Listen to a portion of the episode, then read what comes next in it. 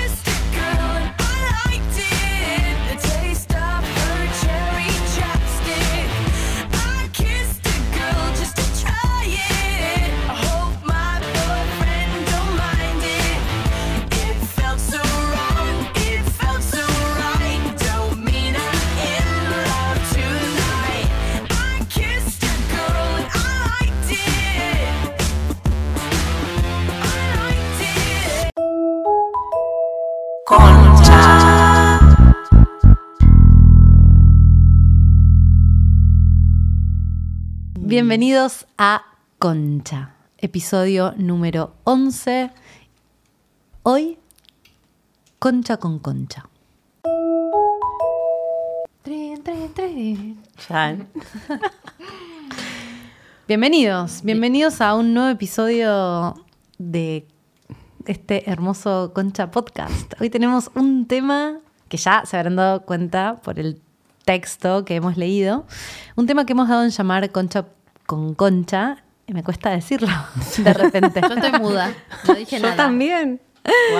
Eh, y que mm, es un tema que nos encanta, que me parece que, que es de lo cual es necesario hablar, que la concha tiene que hablar de esto, pero que también requiere que contemos un poco de qué manera lo vamos a encarar y qué vamos a decir. O sea, en principio, y esto lo venimos diciendo un montón de programas, eh, este espacio tiene como propuesta que nosotros hablamos de determinadas situaciones desde lo que a nosotras nos va pasando. En ese sentido, obviamente, muchas experiencias se quedan afuera porque nosotras tenemos determinadas características. Entonces, en este programa nos interesa hablar de qué pasa cuando una mujer se siente atraída por otra mujer y va a ser mm, desde no desde nuestra experiencia necesariamente, porque hay una invitada, Oh, ahora sí, vamos- la vamos no- a presentar. No niego. Ni Ni afirmo. ni afirmo ni que me afirmo. haya sucedido nada de todo lo que vas a decir Exacto. hoy la gente. Bueno, vamos a contar también algunas de nuestras experiencias con la temática y bueno, trajimos una invitada como para que podamos eh, ir a fondo con determinadas cosas. Y que diga todo lo que nosotras no nos animamos a decir. Claro, pero no es necesariamente concha gay, eh, sino que vamos a... Ni concha lesbiana, claro, vamos a, vamos a explorar un poco desde fantaseo con otras mujeres. Una vez estuve con una mujer, estuve en un trío con una mujer, pero no me animo, me gusta, pero no quiero, estuve, pero no me gustó, o estuve y me encantó. Eh, ¿Y qué empieza a pasar con eso? Y me gustan los hombres, pero también las mujeres, o de repente descubrí que me gustan solo las mujeres. Hay muchas posibilidades. Eh, así que bueno, bienvenidos. Espero que les guste. Presentemos a la invitada. Sí, importantísimo. Nuestra invitada es una joven señorita, amiga de la casa. Señorita. Señorita, ¿no? ¿Señora? señora, mujer. Mujer. Eh, Lara, bienvenida Lara. Yay, gracias. Gracias por invitarme, chicas. Este, ¿Cuántos años tenés, Lara? Yo tengo 23 años. Yo estudio ciencias de la educación. No mucho que ver con el, con el podcast de hoy, pero. No sé, fin, es- este podcast va a ser bastante educativo. Te diré. Sí, Nos sí, hemos sí, eh, formado con este background. Preguntamos, averiguamos, investigamos. teóricos, Queríamos traer un poco de teórico. Sí, debo decir, como parte de la presentación, nada de esto está procesado. O sea, no hubo terapia desde el momento en el que yo me di cuenta de que me gustaban las conchas y que desde el encuentro concha con concha. Así que no me hago cargo, chicas, cargo. no, nosotras tampoco, así que sean cargo Nadie los que lo cargo. reciben. Acá todo pasa de largo. Bueno, Lara, eh, ¿a qué edad te diste cuenta que te empezaban o te empezaron a gustar las mujeres? Bueno, no fue hace mucho tiempo, fue hace un año de hecho. Eh, ¿Y antes nunca, nunca te había pasado nada? ¿Ni con una compañerita del jardín o No. de la primaria o algo? creo que una se da cuenta de que de- siempre hubo algo, como que no te, no te terminas de dar cuenta. Ahora, yo en este momento estoy en una relación con un hombre, como eh, hace un año lo que ocurrió fue que eh, yo me di la posibilidad de probar con una mujer. Lo que a mí me ocurría y la razón por la cual se disparó, entre comillas, esto, es porque yo salía con muchos hombres y me daba cuenta de que hay algo que no me estaba cerrando, hay un nivel de la comunicación en la que no estaba fluyendo, había algo que no, en lo que no me estaba encontrando. Entonces, eso, estábamos, estábamos fuera de sintonía. Yo salí con varios hombres en ese momento y nada, no me cerraba, entonces me junté con una amiga en un bar, una amiga torta, y le dije, necesito que me presentes a una mujer. Como- fue así, fue, o sea, yo literal me tiro frente a una pileta como en todas, y creo que es lógica que mantengo en toda mi vida, como así es como me manejo con mis cosas y así fue. Yo, algo claramente, era una pregunta que estaba abierta y no, no es que saltó en ese momento, sino que quise probar directamente eso, me di el lugar a probar. ¿Y cómo te fue? Sí, ¿cómo hiciste? No, primero, ¿cómo, cómo, cómo llegaste a...? Porque ¿Tu amiga te presentó a una chica? No, bueno, en realidad lo que hice fue todo lo contrario a lo que hago con los hombres, que es que le dije, por favor, llévame a una fiesta o a un boliche donde pueda conocer a una mujer. Como Bien. y no es el lugar en el que yo generalmente levanto, entre comillas, como era claramente no se, iba- no se me iba a dar ahí y mi amiga Lunita que la amo me dijo, eh, ya se te va a dar, como tampoco hay algo ahí que es que por la contraria los hombres, ah, porque no se te está dando con un hombre, no tenés por qué ir con una mujer. Como hay un montón de intermedios, hay un montón de cosas que pueden estar sucediendo que no necesariamente sea sos lesbiana. Como, Hmm. Claro.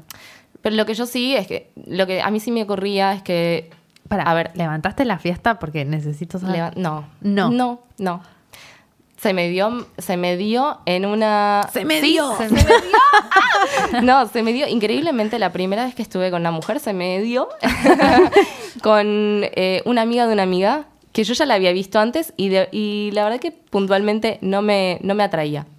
Ajá. Pero esa noche se dio algo como del baile, del toqueteo, del cagarnos de risa de, de- de la noche, de estar en pedo, de estar locas, de no sé qué, y de, de- de la intimidad, como de tocarnos mucho bailando, medio entre medio de risas, porque empieza así inocente. Y como Em, mujer no pasa nada. claro, sí, es como una No hay amiga, ¿no? ¿no? Como Claro, como, mamá y papá ay, aprobarían. Nos cagamos, nos cagamos de risa, jugamos un rato, pero total. Total, no pasa nada, somos amigas. No. Claro. Y bueno, después sí se dio y quedé al día siguiente, chicas. Uf. O sea, qué día.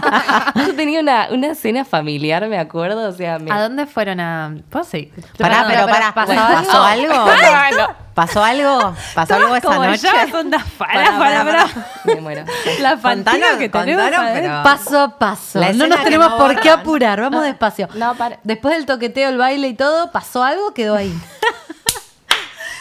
Cuando te agredimos, Lara, puedes decir, paren, chicas. Lara tiene toda nuestra atención a un nivel que yo no sé si esta No atención se nunca, traduce a través del Estos del niveles de concentración no te Estamos arremangadas como tres señoras mirando a la joven aprendiendo.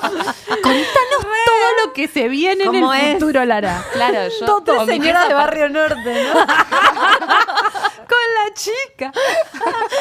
A ver, querida, contanos. ¿Qué pasa? Lo que ocurrió fue que mm, había algo, pero yo no terminaba de entender, porque En la fiesta. yo, a mí me pasa en general como que si yo no tengo re claro que la otra persona me quiere dar, como que no, no me tiro, no me mando. Entonces, eh, eh, ter- terminó la fiesta, fuimos a la casa de una amiga, eh, era, estábamos muy cansadas, era muy tarde, entonces ella dijo, bueno, yo me voy a acostar, se fue a acostar a la, a la cama de mi amiga.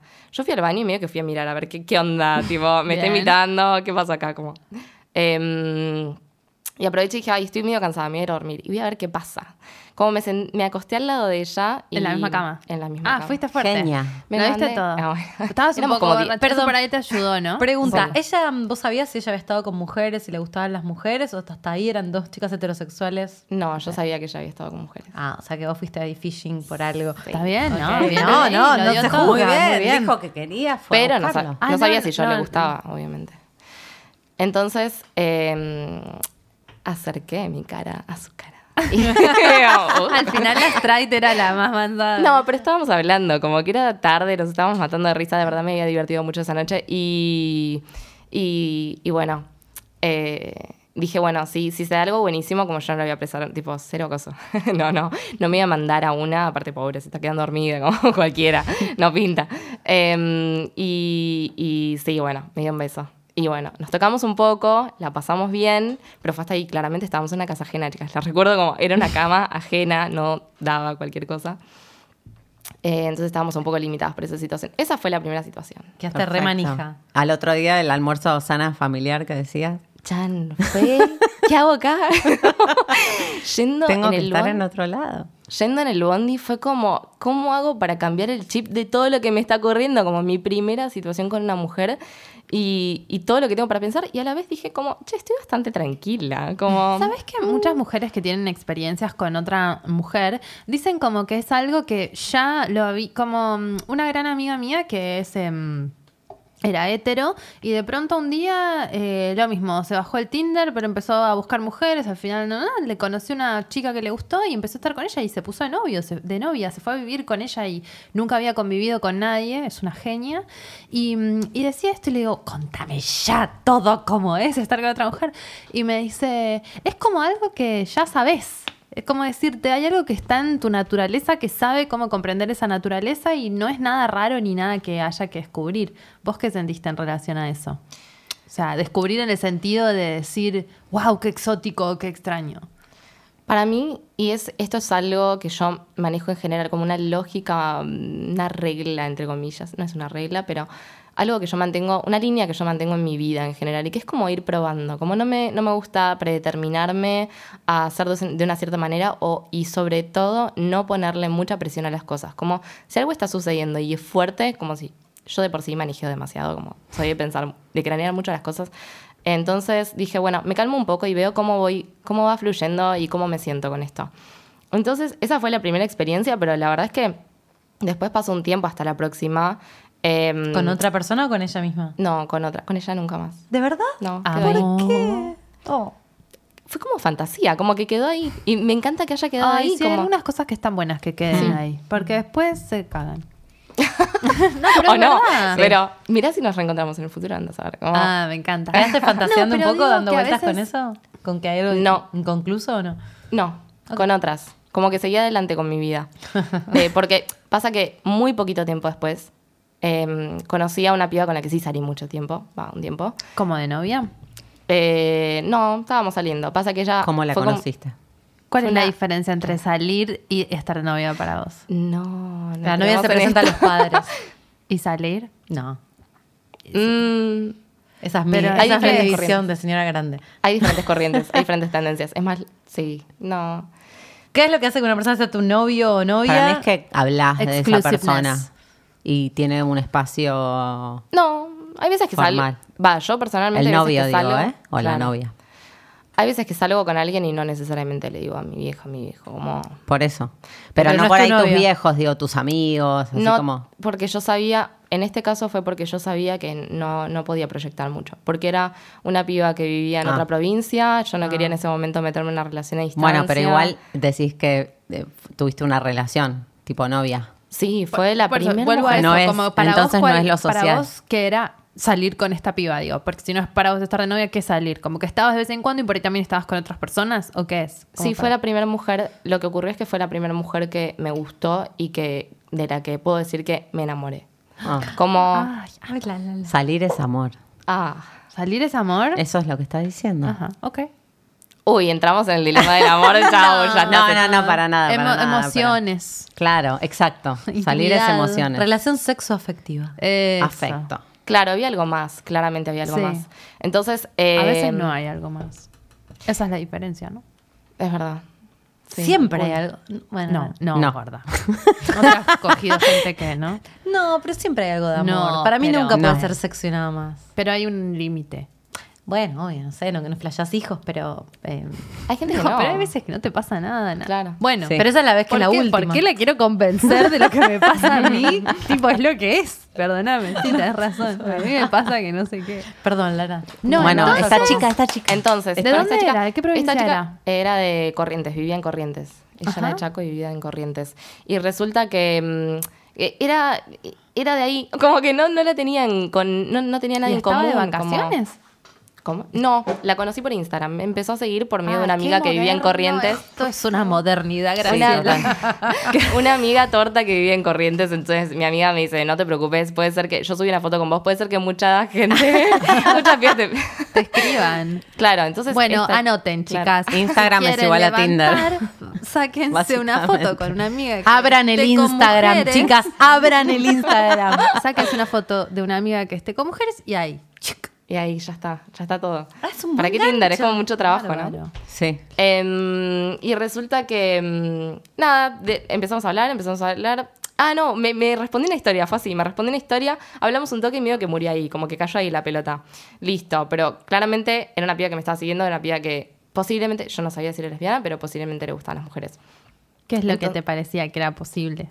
Porque también era lesbiana con la que Porque me empezó a seguir, como me empezó a seguir de la nada, ni, ni que yo fuese, ni que yo tuviera una cuenta relevante. Ok, ok. Entonces, em, relevante. Sos Muy relevante, bueno. Lara. Ay, gracias.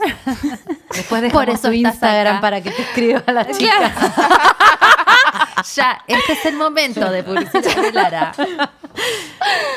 No. Ay, ¿Sí? ¿Imaginas? No, yo no pensé esto cuando entré acá. Ah, a decir. Em, Después no manden Entonces- inbox pidiendo. La dirección de Lara, chicos, no. Las vamos a etiquetar en el posteo y listo. Sí. Van a volver como locas a buscar ahí. clic, clic, clic. ¿Cuánto entonces, tiempo estuviste con esta chica? No, pará, pero ¿cómo te conociste? Porque ella estaba en Ah, Chaco. claro. Ah, el bueno, Instagram. ella subió una historia, no sé qué, yo la... Yo, obvio, el alcohol es mi primer disparo. Entonces, em, En pedo un día, como le mandé un mensaje, yo que no, no soy de, de mandarme tan fácilmente, o sí, más o menos, em, de repente le dije, bueno, ¿cuándo venís a Buenos Aires? Como, de una. Así, rapidísimo, de la nada. Bien. Fue como, habíamos hablado tres palabras y le dije eso. Entonces empezamos a hablar y nos gustamos. Un fin de semana largo justo ella vino para acá, pasamos un fin de semana increíble y ahí fue cuando dije, ok, me gusta la Stop, concha. stop. No, no pases de Instagram. Stop. tuvimos un fin de semana increíble Claro, sin claro, detalles. claro. ¿Tu- hubo, hubo sexo? Hubo sexo. Hasta Que no habías tenido, o sea, como que no habías tenido este nivel de intimidad con una mujer con la chica anterior. Como que esta fue tu primera vez, digamos. No, claro, como que nos conocimos, salíamos, había algo, como a mí, para, para las relaciones sexuales, como que es importante conocer a la otra persona como De mi sexo. demisexual. Em, entonces, sí, fue como, fue como importante. Para mí fue importante empezar a, a empezar a salir, a- aparte de todo lo que implica una salida, como le doy un beso ahora. Em, ¿En público? En me, público. me imagino que esto como un paréntesis, ¿no? Porque eh, hay como determinados roles que la- se supone que la mujer debe cumplir o que el hombre debe cumplir y que cuando estás con otra mujer es como que ya esos roles se desaparecen. ¿Quién avanza? ¿Quién no avanza? ¿Qué pasa con eso? Es como que no, no hay, no tenemos como arquetípicamente de dónde agarrarnos eh, para el, cor- el guion del cortejo, ¿no? Definitivamente. Basta, nos están filmando y se están cagando de risa. Basta. No, para, ¿Qué te voy a contar lo ¿Qué que, dije? que Dale, pasó. por favor. Me, me mira. La miro a Dalia y le digo, es, Es una genia.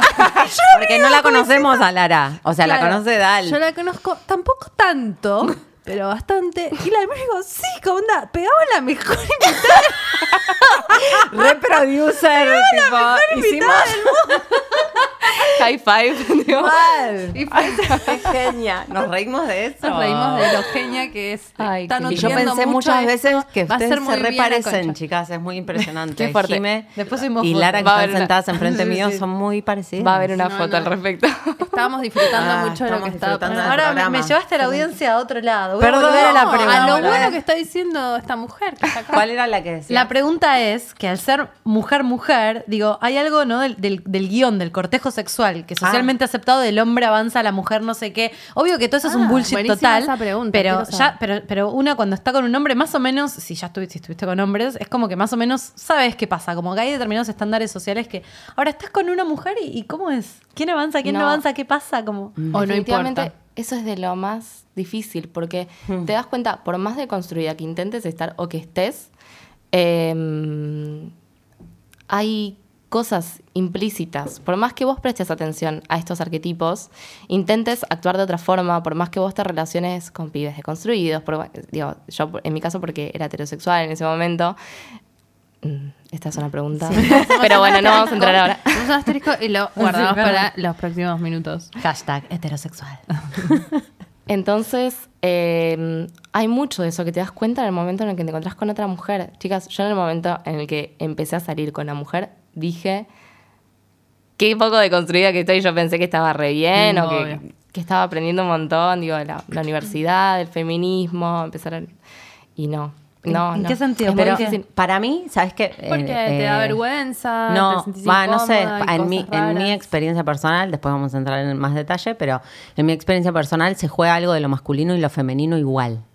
Como que hay alguien que, en, en términos de que hay alguien que avanza, hay alguien que recibe, como que ese juego de seducción no deja de estar. Como que alguien toma los mujeres. papeles. Sí. Yo Mira. siento que es difícil decirle como lo masculino y lo femenino porque eso implica que vos estás pensando esos roles No, estoy pensando en términos de energía, ¿eh? como de una energía masculina que va para afuera y una energía femenina que recibe. Y, y como que siempre tiene que estar ese juego de alguien que avance y otro que responda, como una, esa sensación Bueno, en mi experiencia. Hay bastante de eso, la verdad que sí. Como... mm, sí, eso, como yo de repente me, me encontré en un lugar incómodo en el que era, bueno, eh, con un hombre como que se me da más fácil, pero porque ya lo conozco y aparte con esta piba particularmente, yo todavía no sabía bien qué me estaba pasando. Y yo, ella se había venido de corrientes, chicas, como... Yo tampoco quería... y Yo le bajé un montón las expectativas antes de que venga. Le dije, mira, mi situación es esta, como... no, no firmé ningún contrato. Claro, no sé qué Nunca. onda. Claro, entonces... ¿Y qué esto- estaban cada tanto? ¿Cómo era el vínculo que tenían? O sea, ella nunca vivió en Buenos Aires. Duró poco, duró cuatro o cinco meses, creo. ¿Iba y Eh, venía de allá? eh, vino ella una vez y yo fui otra. Fue bastante intenso, pero por eso, porque las dos nos cuestionamos Ah, como fuerte. la pasamos muy bien juntas. Es muy fuerte la conexión que tenemos. Para mí era la primera como relación sexual y relación sexoafectiva y amorosa también, porque tenía mucho de eso, em, con una mujer. Entonces había mucho que se jugaba ahí también. ¿Y cómo terminó? terminó en que, en- lamentablemente, en que para mí en ese momento la distancia no, no me funcionaba. Ah, por una cosa más de la distancia en realidad. Sí. Stop, rewi- rewind. Entonces, ella llega acá, ustedes no se habían visto y pasa esto de que no sabes bien cómo avanzar porque es más difícil que con un hombre con que, que ya había salido con muchos hombres. Entonces, ¿qué pasa? ¿Cómo llegan a estar? Yo estoy muy morbosa. A mí me avisan. No, no. corto. No, gorda, Es todo está re querés bien. saber. Estoy Estás tipo- educativa. Estoy tipo tirando la de la novela, pero bueno. Está pedagógica. Sí, Exacto. total. Em, ay, pará, necesito que me repita. Repetame la pregunta. Eh, no, la pregunta es, Ah, ella sí, llega, ¿Cómo fue que empezó cómo- a pasar ¿Cómo algo? empieza a pasar algo? Algo real, como de... Físicamente. Que se manifieste. Primero, desde el minuto uno, como, como estamos en una cita, como estamos saliendo, estamos tomando una birra, como... como la, quiero besar y es claro que es el momento del beso y cómo avanzo, avanza ella, como me voy. ¿qué, ¿Qué pasa? Digo, te pasa con... A mí me pasaba con chabones también que no conocía, pero con ella era muy distinto porque yo no sabía cómo me iba a sentir al respecto. Y en, incluso, peor todavía, el primer momento que estuvimos solas, yo la invité a cenar a mi casa, cociné y todo, y en el momento post cena, estábamos en sillón sentadas, y era como obvio que iba a ten- tenía que empezar a ocurrir algo porque la veníamos pasando muy bien. Y no sabía cómo avanzar, y de repente entré como en una crisis. No sé por qué le empecé a contar toda mi vida sexual hasta ese momento. Y. Le dije, como yo no estoy muy segura, yo no sé por qué te traje a mi casa, porque la verdad que eh, no me siento cómoda trayendo gente a mi casa, como que no estoy segura si quiero estar con vos, si no, si me gustan las mujeres. Fue como, wow, esto es un montón de información. al final te dio un beso y te dijo, tipo, no te dijo nada, solo te besó y chau. No sé, no me acuerdo cómo fue, pero de repente nos besamos y fue como, ok, qué labios tan suaves. Una de las chicas en la, en la encuesta de Instagram dijo, este, es muy suavecito besar a una chica, como diciendo, Sí. ¿cómo me lo voy a perder? es que fuera de joda, el aroma, la piel suave, los labios, como, hay, no quiero decir que, como, pero la Te fragilidad. empiezan a dar ganas, la escuchás Sí, la sí, la repifiamos. Démonos todas un beso y cuando terminamos. Dalia, poniendo la semilla del mal en la mente de los oyentes. O del bien. Mm, del bien, definitivamente. Yo siento que todas tenemos que tener una experiencia, todas, nosotras, no, en general, las mujeres tenemos que tener una experiencia. Es muy interesante porque hasta ese momento no te terminas de dar cuenta si... Hmm. ¿Qué pasa? Digo, para mí mi primera ficha fue con el porno lésbico, como a mí el porno heterosexual tradicional que miraba en esa época cuando era más pendeja, em, no es lo que ocurre ahora, que hay cosas mucho más piolas. Eh, no me atraían los chabones, me la resecaban, como...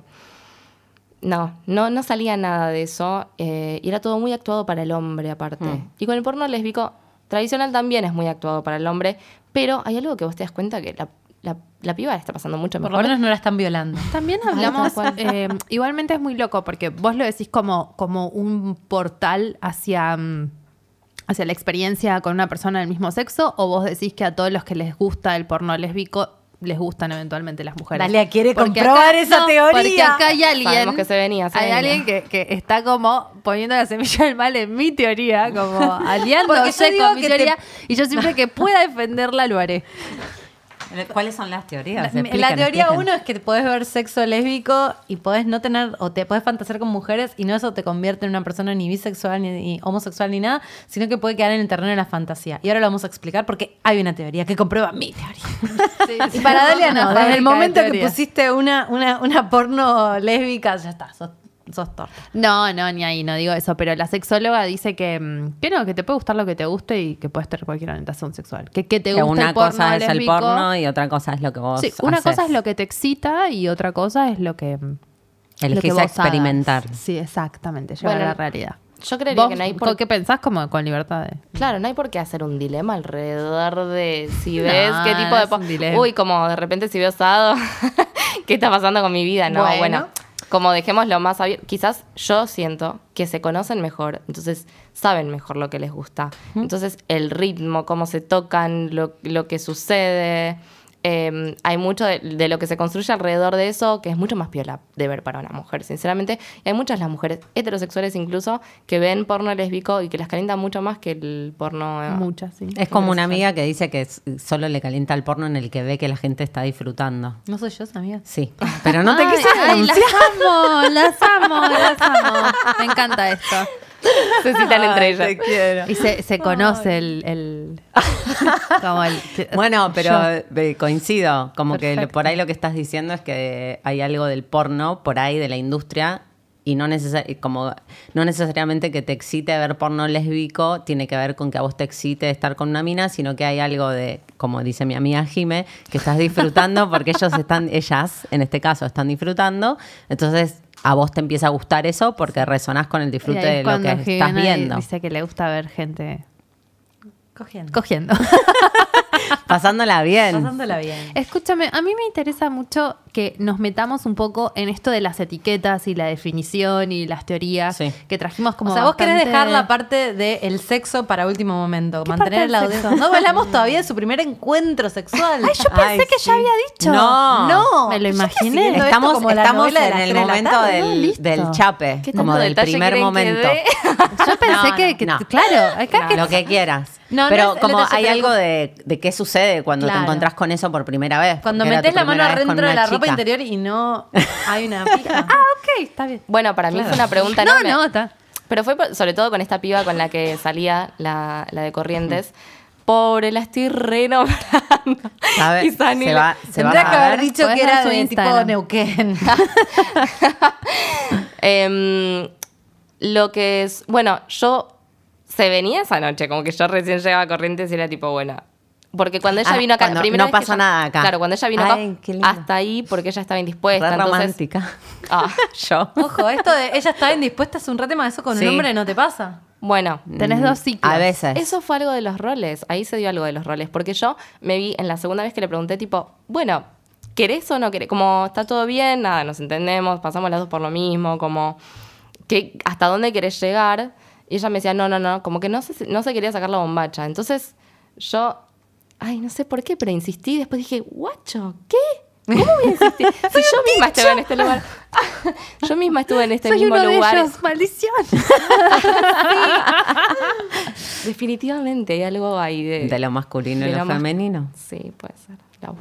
Em, Entonces después fue- vos fuiste a Corrientes. entonces cuando fui a Corrientes ahí sí se podía dar. Entonces era esa noche que se caía, o sea, shit gets down. entonces me junté con esta pareja amiga. eh, ellas son tortas, están como en una relación hace bastante tiempo. Y les dije, chicas, o sea, hoy me encuentro una concha, con una concha, en una concha, en una concha y con una concha. Entonces, ¿qué hago? Como que se hace, que, que, que, porque yo sé lo que me gusta a mí, pero es otra cosa hacerlo. Y hay algo puntual que es lo único que voy a decir, que es lo más importante, es el constante relojeo. Y se lo recomiendo a los chabones que están escuchando también. ¿Qué sería el relojeo? ¿Chequear? El relojeo es chequear Ah, todo el tiempo o cómo el está la otra ritmo. Ah, chequear cómo está. cómo está la otra persona. Si lo está disfrutando o no, preguntarle, obviamente, siempre. E- Y, y ser un poco, a mí lo que siempre me funciona es como ser un poco intuitiva y como sentir cómo está la otra persona y no flashear con qué estoy haciendo, cómo lo estoy haciendo, eh, eh, si lo estoy haciendo bien o esto lo vi en tal lado o esto, eh, sino como ir, ir flasheando un poco, si, te, si rompes con esa censura y te dejas ser un poco, lo disfrutas mucho más, la otra persona mil veces más también. Hmm. ¿Fue em, fluido o fue uh, qué hago, qué hago, qué no hago? Tipo, se dio como decía Dara al principio, como que hay algo que tu memoria Tu cuerpo ya entiende. sabe. No, fue súper fluido. Tu memoria ancestral de, de torta. De mujer. No, no, no, fue súper fluido. La verdad que sí, fue Perdón. Hay como arquetipo de torta que no está investigado lo Obvio, suficiente. más bien. Nos falta data. De bruja lesbi- lesbiana. Em, no, fue fluido, fue llevadero. Y como cuando te encontrás con una persona con la que te gustás, ¿no? Como mm, ya algo te conoces, eh, sentís que te llevas con la otra persona, entonces como se da, es eso, simplemente se da. Y, mm, y para mí eso fue, fue como, ahora entiendo de ¿Qué va la cosa.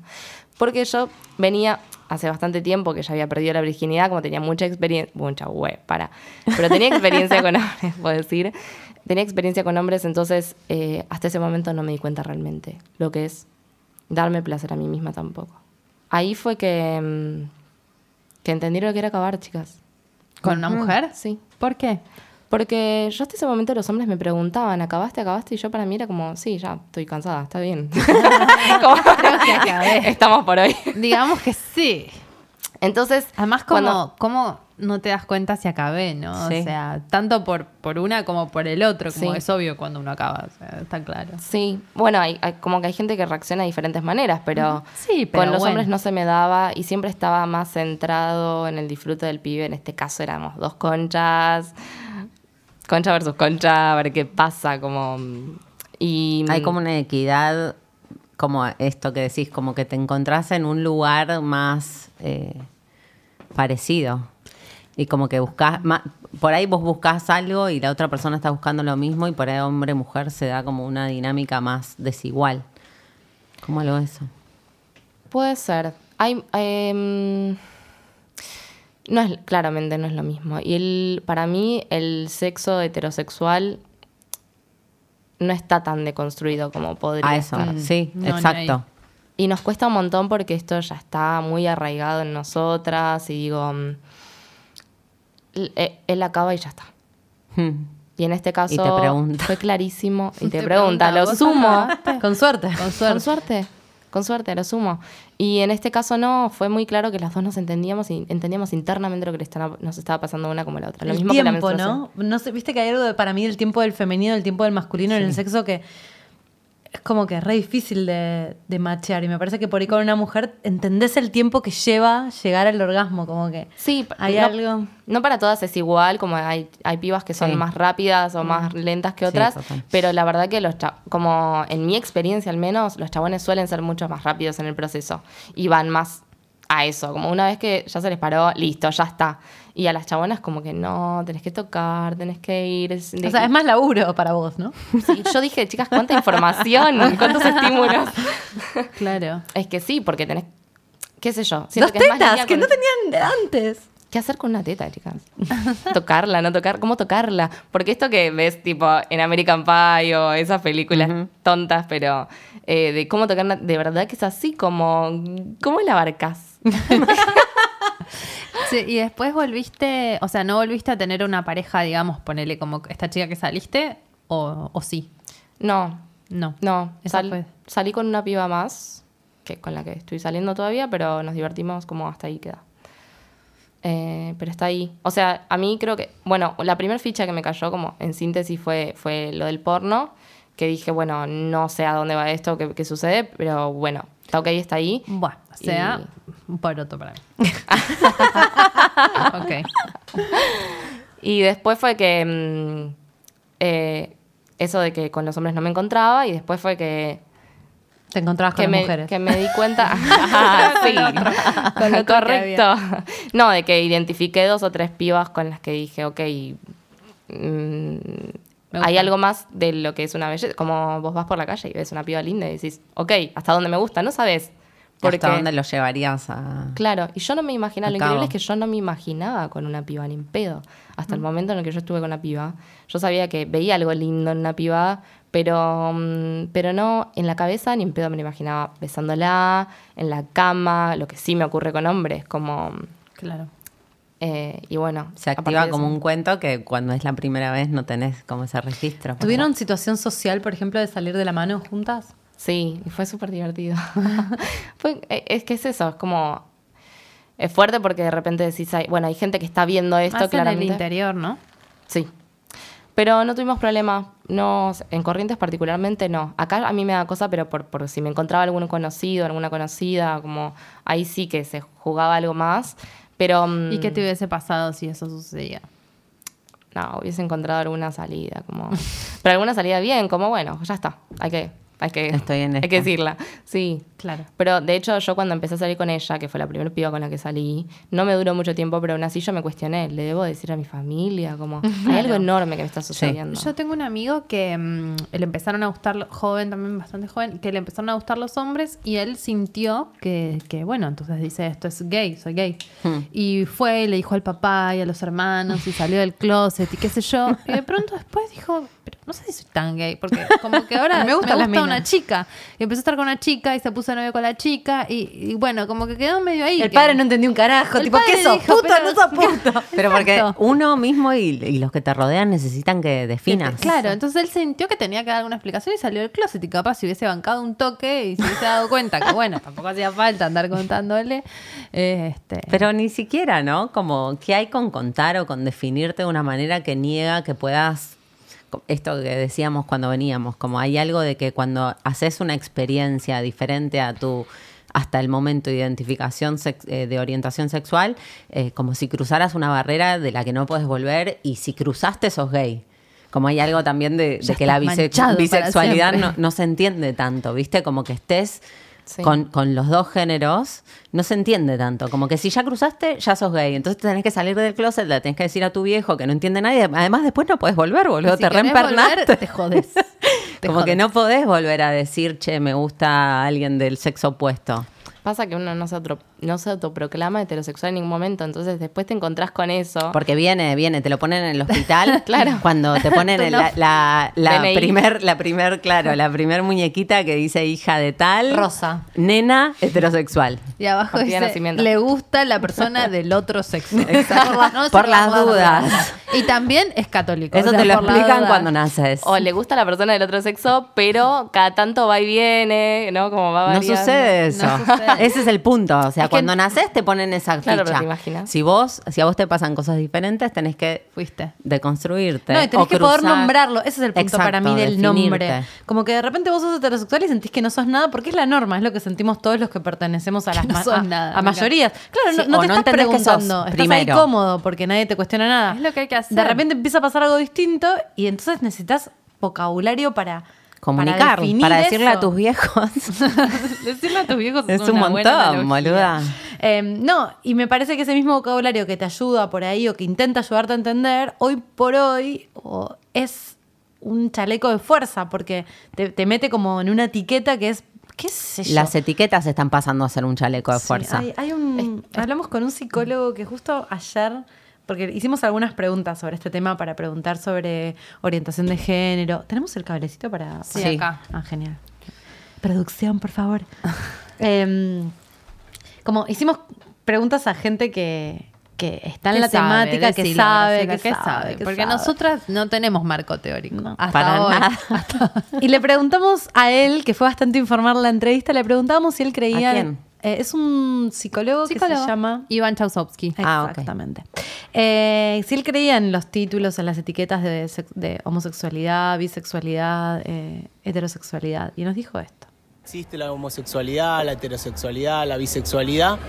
Entonces se me ocurre que a veces la- las palabras definen a las cosas. Por ejemplo, cuando se inventó la imprenta es que surgen los analfabetos. Digo, la homosexualidad es a partir de que alguien dice que existe algo que se llama homosexualidad, que es, bueno, no sé, tener relaciones con personas del, del- del mismo género biológico, pong- pongámosle. Eh, existe en función en que lo nombramos. Yo me inclino por pensar que más allá de lo biológico, que no es un destino, sino que desde lo psíquico existe cierta constitución bisexual, ¿no? Como eh, que no es algo discontinuo, sino que hay una, una continuidad, digamos, entre, no sé, que hay, habrá en los dos extremos y si son solo dos, ¿no? Si sufrimos de binarismo. Pero eh, después, bueno, estamos tomados por lo social, entonces es muy difícil romper con esas cadenas. Vos decís que todos, vos decís que todos somos bisexuales. ¿Estás diciendo? Pará, pará, pará, pará.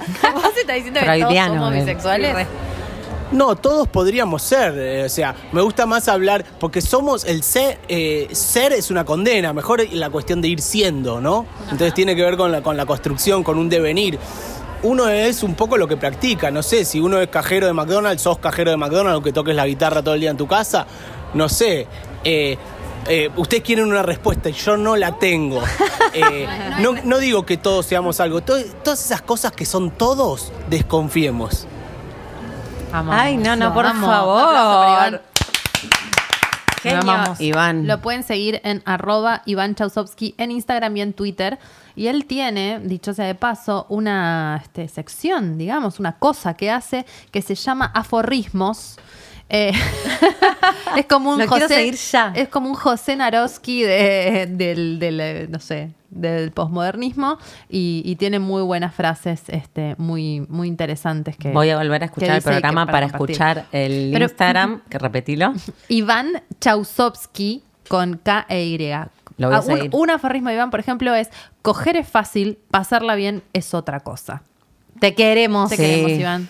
Gracias. Me encantó cuando lo escuché ayer, porque de hecho él lo dijo y le dije, no, no, pará, pará, que te voy a grabar. Porque en realidad no estamos buscando ese, ese testimonio. Testimonios. Pero justo se sentó al lado nuestro y era psicólogo y fue como, ah, bueno, te preguntamos Es esto. muy bueno. Y esto del no definirse desde el qué soy, sino qué voy siendo, me parece espectacular. Sí. Me parece que Re la lo que yo el soy en un momento de no lo soy en otro. Entonces, sexual. estoy siendo, está revivo eso. Pero hay algo de lo de, de vivir en sociedad que te pide, incluso uno mismo, como que necesita, hay alguna necesidad de saber y de poder definirte, de poder explicarte y de poder comunicar un lugar en el que estás. Sí, yo creo. Porque si no, uno no. Si uno no se identifica o si uno no se, mm, no se etiqueta, a veces está perdido. Te da Claro. como una contención. De Exactamente. alguna manera. A la vez es eso que vos decís, como que te, te limita o te acota, pero te da una cierta seguridad esa etiqueta. Pasa que etiquetarte es como. Es eso, es el, de- es el ser. Es, es- es simplemente ser, ir siendo, como, como ir fluyendo con lo, que, con lo que a vos te surge. Ah, Yo siento que la etiqueta te, te delimita en cierto punto. Obvio, sí. Como. a ver, en algún punto es un poco importante cuando vos estás frente a una sociedad que es completamente distinta a vos. Como la etiqueta funciona y es funcional en el momento, me dice una amiga que es increíble, digo, es, es la etiqueta es funcional en el momento en el que en el que vos estás frente a otros otros que son diferentes. Entonces, hoy en día, ella, ella es increíble, esto es muy interesante, pero ella se autoproclama como Paqui, no como heterosexual, sino como Paqui. Porque dice, es asumir que, que estoy al lado de gente que tiene otra orientación sexual. Entonces, no es negarlo, es ubicar tu lugar frente a la norma. Yo hoy soy la norma, mañana no, como... Claro. Eso es, eso es importante, digo... Es como, como me siento a cada instante, ¿no? Como que ayer hablábamos, no, el miércoles hablábamos con las chicas y decíamos, bueno, en este momento, no, a mí me gustan los hombres. Y después de pronto estás en una fiesta y te conoces una mujer que te gusta y te atrae. Bueno, en este momento a mí me está gustando una mujer. Y después, y así, y bueno, y vas rotando y vas mutando y te vas transformando y en distintos momentos querés distintas cosas. Y no importa, porque si vos decís soy, es como soy, es como cuando te vas a casar y te dicen hasta que la muerte los separe. Yo qué sé, o sea, ni idea. Como Es ¿por que qué ese tengo es el que problema de la personalidad, como de la identidad en un punto es como que cristaliza algo que te ayuda para poder sobrevivir socialmente, pero en el fondo la Y persona para que no soy estar hoy haciéndote preguntas todo el tiempo, es re difícil vivir en el presente sin. Sí. Digo, los que somos muy mentales, como que te estás preguntando también, ¿por qué me atrae una mina lo ahora? sexual- ¿Qué quiere decir? Yo ¿Soy lo gay? sexual no me pregunto tanto. Como que no hay lugar para la pregunta en lo que es experiencia solamente, ¿entendés? En lo que es eh, bastos, en lo que es intensidad, en lo que es puro instinto. ¿Qué te carajo te vas a preguntar ahí? No Pero- hay nada que pero, preguntarse. eh, está re bueno lo que vos traes, pero me parece que en general no pasa eso. No, yo sé, yo no digo Porque que sea lo que pasa, pero todas mis amigas que- que fantasearon monógama, con- polígama, lesbiana, bisexual, pansexual, yo qué, Pero uno mismo tiene la necesidad como de definir Sí. qué le pasa. Sí. Y todas Es mis como- amigas que fantasearon con mujeres, o que ni siquiera que lo hicieron, que fantasearon en algún momento, se preguntaron si no eran lesbianas. Como que hay algo de que de repente te- empieza por más mínimo que sea y surge la duda, que muchas veces por ahí ya, eh, para nuestra generación, por ahí para la generación de Lara ya no es tan agobiante, pero de repente si a vos a los 16 Vos, años... para, calen- para, para. Vos estás diciendo que Lara pertenece a una generación y no Re, wow, wow. una Ya sé. generación re anterior, somos una vieja de- Más de 10 años le Ya llevamos. lo sé. Eh, no, lo que digo es que en nuestra generación, por ahí a los 16, 17 años, te gustaba una amiga o te pasaba algo, habías visto un porno y automáticamente venía la angustia de, ah, parece lesbiana. Sí, sí, ¿qué soy me está pasando? Y, y entra- entras como en un trip de, ¿qué pasa con eso? Podés acallarlo, te puede divertir o te puede recontra traumar. Habrá que ver qué pasa. Creo que más allá de cualquier decisión que tomes con la etiqueta en sí, si te gusta, si no te gusta, si crees, si no crees, si, si crees, Es- tipo, es como crees vos te sientas- como la bisexualidad, Claro. como crees en Papá Noel, crees Sí, en la sí, bisexualidad. crees en- sí. Em, digo, está bueno que vos hagas lo que sea que a vos te sirve. Si a vos te sirve etiquetarte, Yeah. porque hay gente que de verdad verbalizar lo hace entender eh, una situación. Está estudiado, digo, en los niños, en las niñez. em, verbalizar una situación problemática le sirve para entenderla mejor. Lo pones frente a un laberinto, por decirte, y mm, que pueda entender, que pueda, más allá de lo que piensa, que primero pueda verbalizarlo y después actuar frente a eso, le sirve como paso previo. Hay gente que puede ser que eso le sea útil, como no está mal. A mí, la, la primera respuesta que me surgió fue como, bueno, ya está, me está gustando la mujer, tengo que decir, no puedo ocultarle esto a mis viejos. Ah, No. llegué a ese momento. Lo único que dije, que para mí que algo se veía venir, se veían venir, em, cuando en una situación con mi viejo y, y con familia me preguntaron, bueno, ¿estás saliendo con alguien? Y dije, estoy saliendo con personas. Con humanos. Horrible la peor manera No de perros. decir Bien, zoofilia queda fuera. la pregunta que Y le la- re tranquilo. Claro, pero- afuera. pero te preguntaron tipo, che, Lara, ¿estás saliendo con un hombre o con un chico? No, No, estás nada. saliendo con personas. Cayó ahí personas, ya fue como que les quedó resonando y para mí que se quedaron dando vueltas alrededor de hippie ahora, ¿en? Animales y extraterrestres afuera. Humanos. Claro. ¿viste? Humanos only. Eh, quiero traer un poco de, de marco teórico a la, a la mesa. Por favor. Este, yo cambié la psicóloga por una sexóloga. Eh, la verdad es que me, me dio muy buen, no, no es que me dio muy buen resultado, es una experiencia muy particular y distinta porque mi psicóloga, eh, que era una psicóloga perinatal, que tiene que ver con los problemas que tenés durante la maternidad, quedó casualmente embarazada. Y entonces estaba por parir, entonces yo no me quería quedar sin psicóloga y busqué otra y decidí por mi momento, buscar una sexóloga. Que tiene una orientación de, de psicología tradicional, pero donde podés hablar mucho más enfocado a los vínculos sexuales.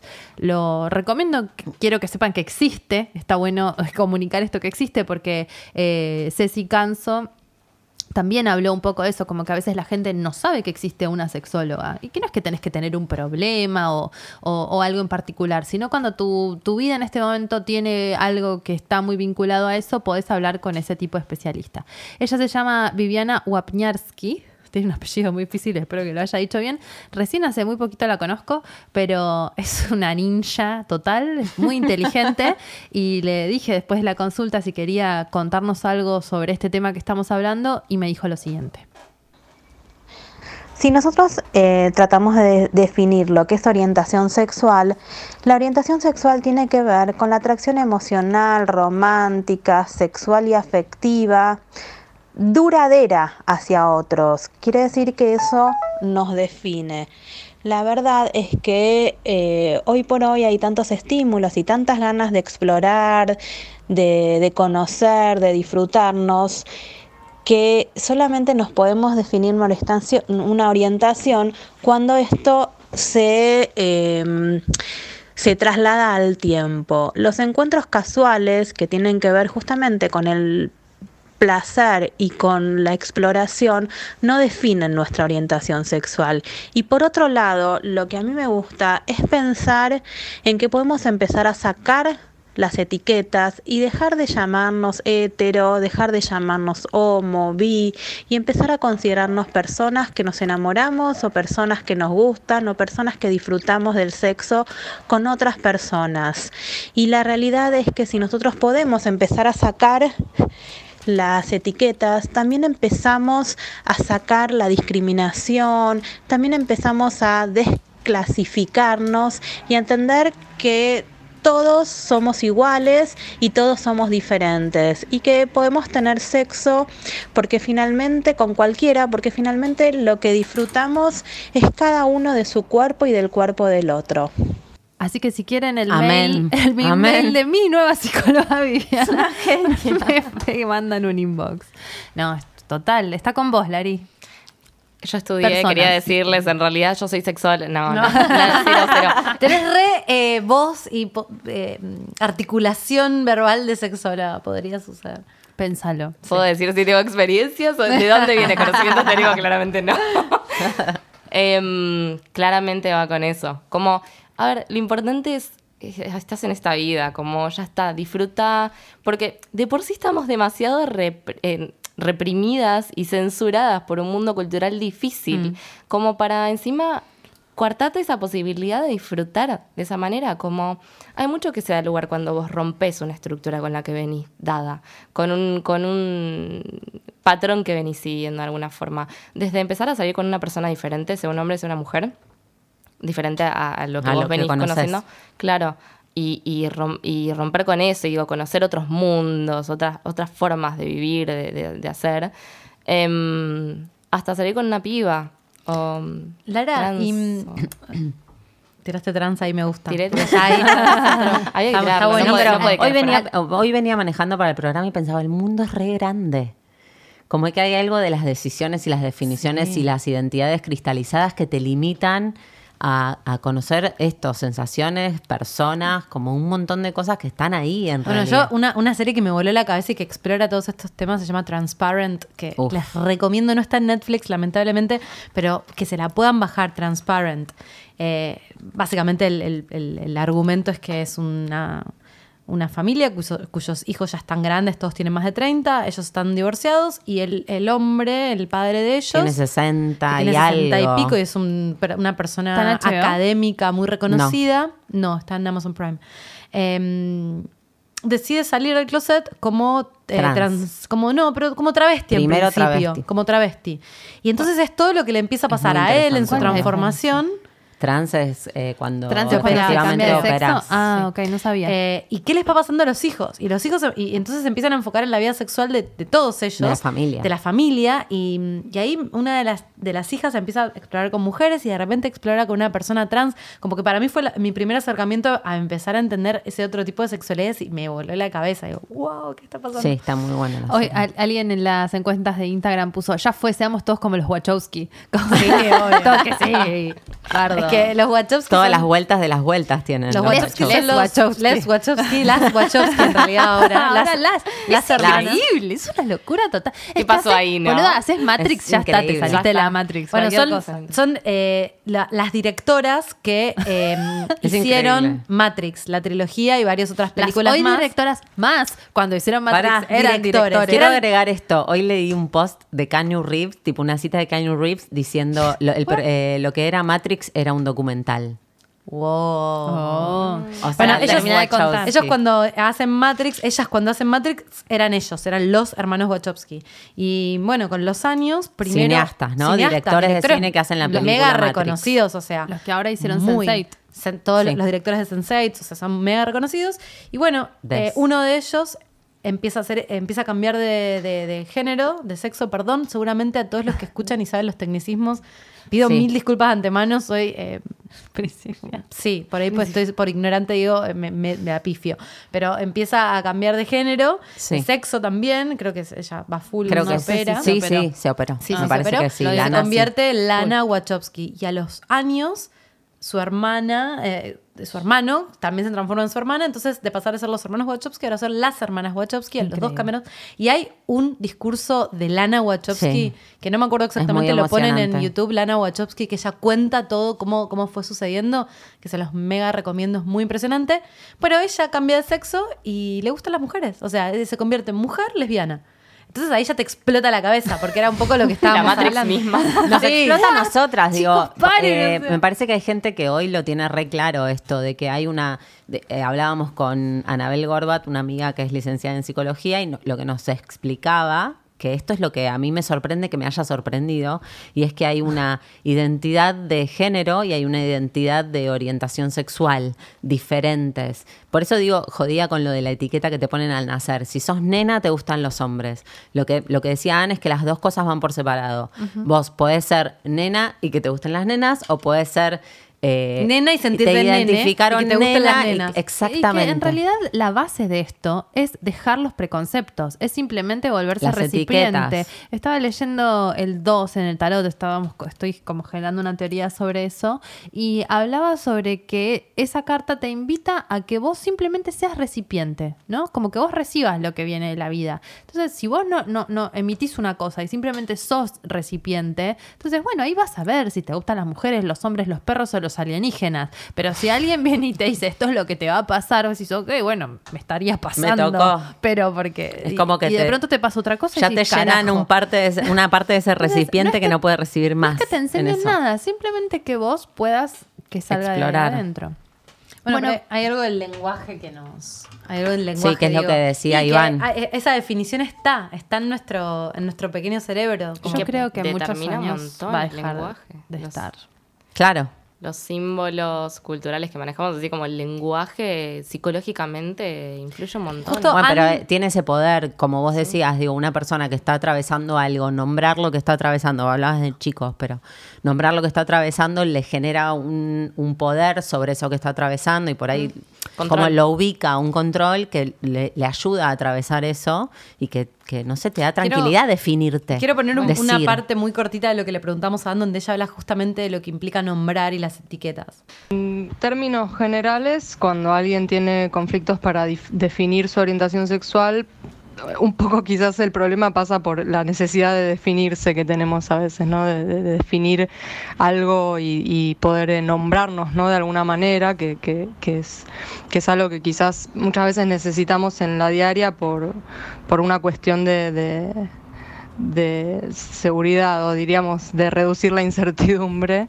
pero pueden estar relacionados con, con el tema de, de, bueno, de la aceptación, ¿no? De la aceptación por parte de- del contexto o del, entorno más cercano o, de familiar, ¿no? En muchos casos, que, que suele ser por ahí lo que más tiempo lleva, ¿no? Esta salida del closet con la familia, cuando la familia viene de un ambiente muy, muy tradicional.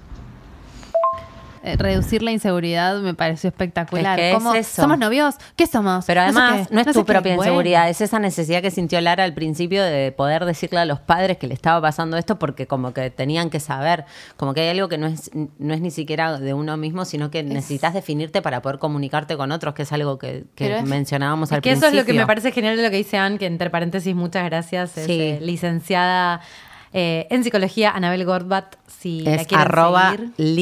leak.angorbat con doble T. Y ve larga. Eh, para ir cerrando, yo tengo las encuestas que hicimos en Para ir Instagram. cerrando, ¿por qué? Porque se nos acabó el tiempo. ¡No! Sí, sí, son las nueve y cuarto. Me estás jodiendo, no. What? Acabamos de empezar. Yo por mí me quedo cinco horas, pero yo no tengo un programa que hacer. No, chicas, eh, este programa necesita un Hay que bis. repetirlo. Y to- todos, terminamos todos los programas lo No, para, este me sorprendió a otro nivel. Siento que pasó media Está hora. muy nada bueno más. lo que está diciendo. Quedó mucho Sí, pendiente, como sí, un abierto. montonazo. A mí me quedó una pregunta crucial.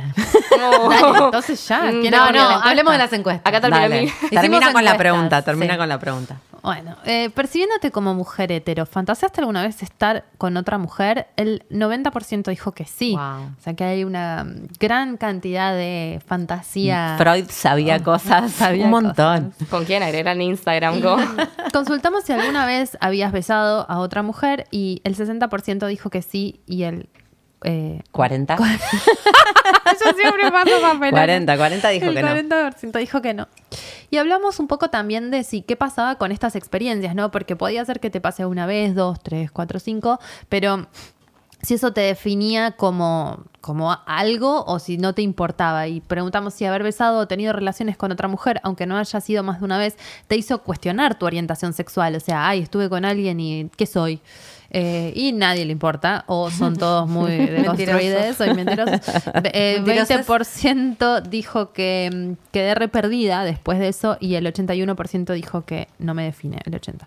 ¿Crees que existe tal cosa como definirse? ¿Crees? ¿Crees que existe tal cosa como definirse a uno mismo, homosexual, bisexual o heterosexual? El 72% dice que no cree en las etiquetas y el 28% dice que sí.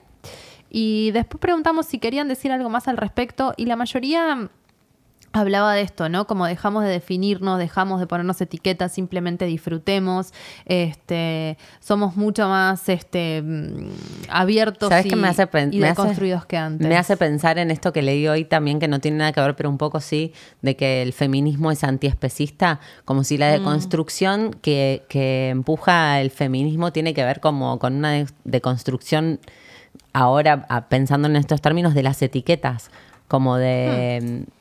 de lo prese- precon- del preconcepto. Del preconcepto, exacto, de que ya Totalmente. entendés cosas antes de experimentarlas y que ya sabes qué es eso antes de, Antes de saber de antes qué se saber trata. de qué se trata o, o de vivirlo. Bueno, yo quiero preguntarte, Dalia, ¿a vos te gustó alguna vez una mina? Sí, obvio. un Ay, montón pensé de que la pregunta era para Lara. También, también. Y yo le contesté sin pensar. Hay para todos. ¿A vos, Laura, te gustó alguna vez una Sí, mina? varias veces. Ok. ¿A vos? ¿A vos? También. Ay, no sabía eso de vos. No, pero ¿cómo no sabías? Ay, Graciela, vos siempre tan críptica, Ah, sí, es contanos. verdad. No, como que me imaginaba más algo... Ah, no, si me gustó, gustó, tipo amor. Sexo no, afectivo, no. no. No, no, no. Atracción. Atrac- fue una atracción. ¿Para Jime esto viene del colegio católico? No.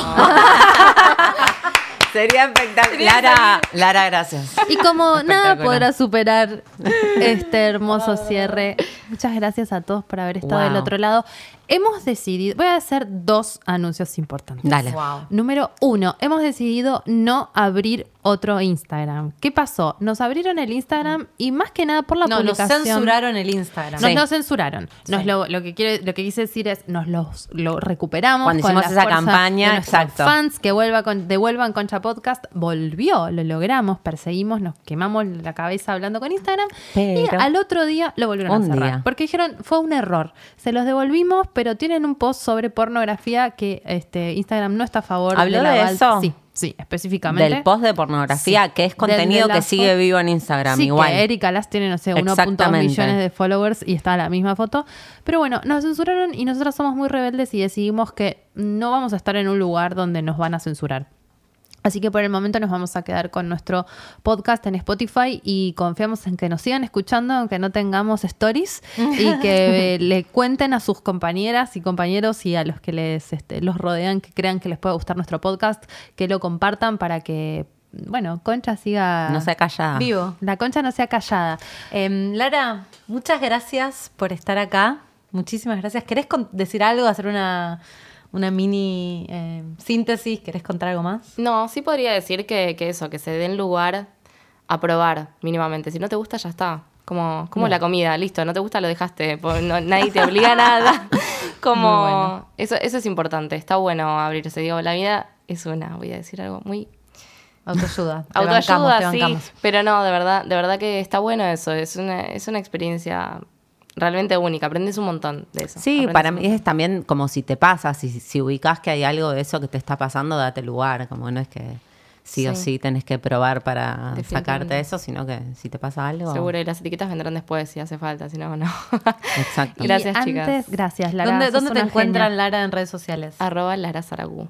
Cualquier ¿Con pregunta ese? hoy. ¿Con ese? Lara, L-A-R-A-S-A-R-A-G-U-S-T-I.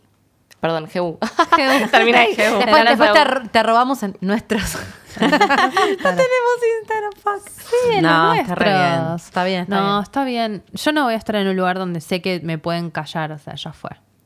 Eh, y el segundo anuncio es Sí. que tenemos muchas ganas de hacer un Concha Podcast en vivo. Así Sí, que. A pedido del público. a pedido un poco del público. Y un poco eh, porque nos porque nos encanta. re divierte. Sí. Como siempre, eh, estamos buscando un teatro, un bar o un lugar especial donde vamos a poder grabar la cuarta temporada de Concha Podcast. Wow. Así que mm, desde ya, si ya tienen algún, si tienen algún lugar que quieran sugerirnos, es bienvenido. Y durante la. No, en realidad va a ser la quinta. La- los próximos Claro. capítulos los vamos a grabar acá. Vamos a preproducir todo lo que es el tema del vivo.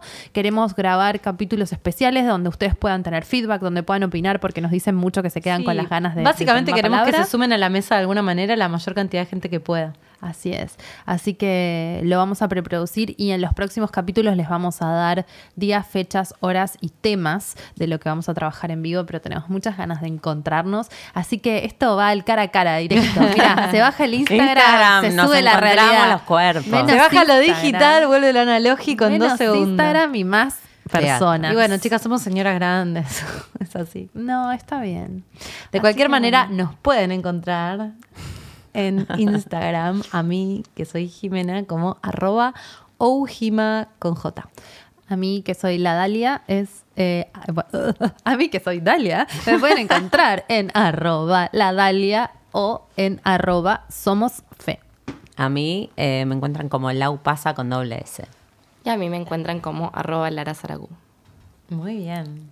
Bueno, hasta aquí ha sido todo por hoy. Con chao. concha.